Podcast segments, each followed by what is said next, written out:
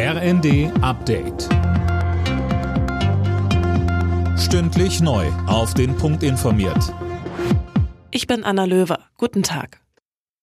Bei der italienischen Parlamentswahl hat das rechte Lager einen Sieg eingefahren. Es kann nach Hochrechnungen mit einer Regierungsmehrheit rechnen. Mehr von Philipp Rösler. Die rechtsradikale Partei FDI kommt laut Hochrechnungen auf rund ein Viertel der Stimmen. Zusammen mit ihren Bündnispartnern dürfte es für eine absolute Mehrheit im Parlament reichen.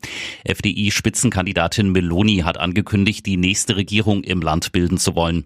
Die Vizepräsidentin des EU-Parlaments Barley zeigte sich besorgt. Sie sagte der Welt, Meloni stelle eine Gefahr für das konstruktive Miteinander in Europa dar. Glückwünsche kamen dagegen unter anderem von AfD-Politikern. Die umstrittene Gasumlage könnte noch diese Woche gekippt werden. Damit rechnet SPD-Chefin Saskia Esken. Auch Grüne und FDP sehen die geplante Abgabe inzwischen kritisch.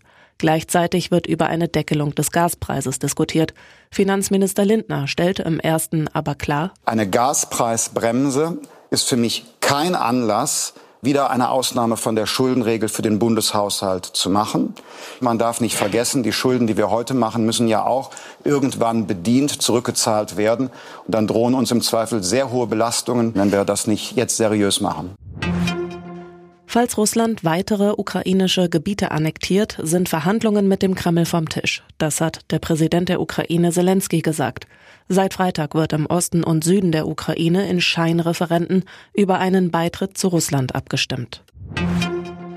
Bei einem Brand in einem Altenheim in Wardenburg bei Oldenburg sind drei Bewohner ums Leben gekommen. Zehn weitere Menschen wurden teilweise schwer verletzt. Wie es zu dem Feuer kommen konnte, wird jetzt ermittelt. Alle Nachrichten auf rnd.de